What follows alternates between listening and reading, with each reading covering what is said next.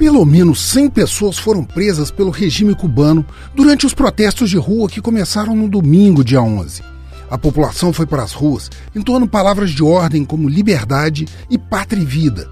Trata-se de uma referência a uma música que ultrapassou 5 milhões de visualizações no YouTube e que narra problemas econômicos, políticos e sociais na ilha. No ponto que dá origem ao nome, o rap afirma: sem mais mentiras, meu povo pede liberdade, não mais doutrinas.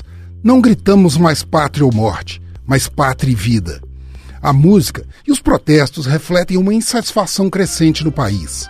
A maior desde o Maleconaço, em 1994, quando centenas de pessoas protestaram contra o regime especial adotado com a crise econômica causada pelo fim da União Soviética, até então o maior parceiro comercial da ilha.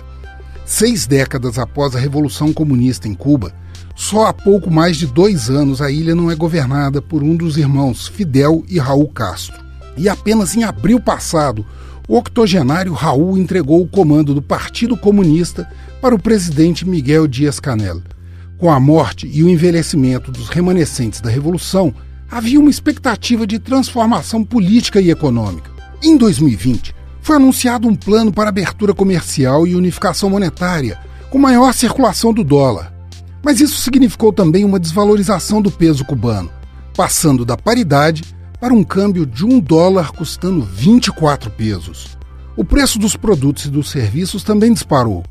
Um pacote de frango é negociado a 45 reais nas lojas do governo e por até três vezes esse valor nas mãos dos atravessadores por causa do desabastecimento. Frequentemente, apagões nas cidades e, mesmo assim, uma família pequena paga mais de mil pesos de conta de luz.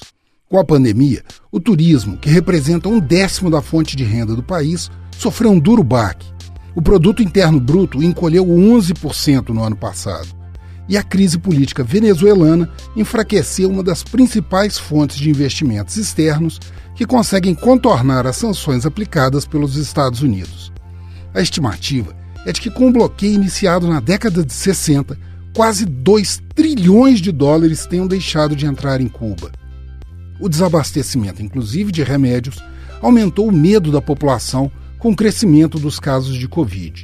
No domingo, primeiro dia de protestos, a ilha atingiu quase 7 mil infecções diárias pelo coronavírus, sendo que há um mês mal passavam de mil novos casos. Nem a aprovação da primeira vacina desenvolvida na América Latina contra o vírus diminuiu o temor.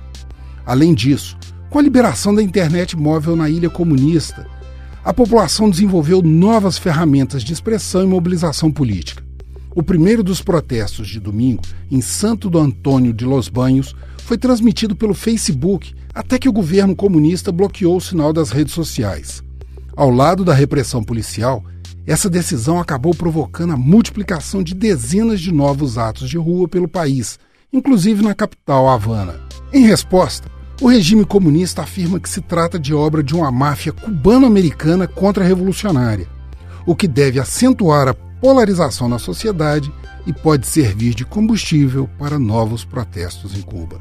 Frederico Duboc, para o Super N.